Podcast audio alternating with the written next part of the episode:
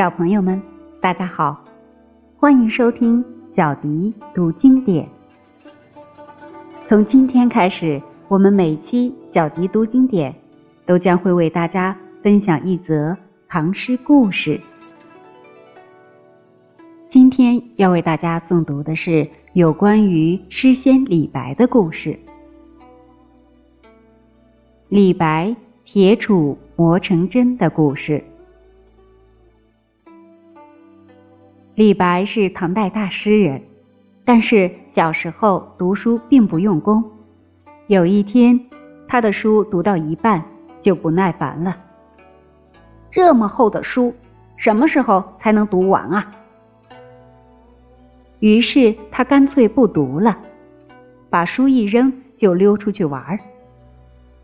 李白快乐地跑着，忽然他看见一位老奶奶。正在磨刀石上用力地磨着一根铁棒，李白觉得很奇怪，便蹲了下来，傻傻地看了好一阵。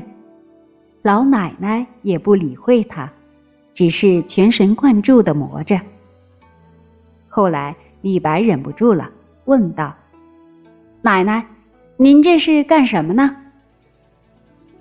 我在磨一根针来缝衣服。”老奶奶头也不抬，专心的磨，磨针。李白更加奇怪了，这么粗的一根铁棒，怎么能磨成针？老奶奶这才抬起头来说：“孩子，铁棒再粗，我天天磨，还怕它磨不成一根针吗？”李白听了，恍然大悟。对呀，只要有恒心，再难的事情也能做成功的。读书不也是这样吗？于是他便立刻转身跑回家去，拾起扔在地上的书本，专心的读，从此再也不敢偷懒了。后来，他终于成为中国历史上一位伟大的诗人。铁杵磨成针，这个成语就是比喻只要长期努力不懈，再难的事也能成功。这个成语也说成只要功夫深，铁杵磨成针。李白被人们称为诗仙，是个很有才华的伟大诗人。但是，连这么有才华的人都需要刻苦的学习，那么普通人。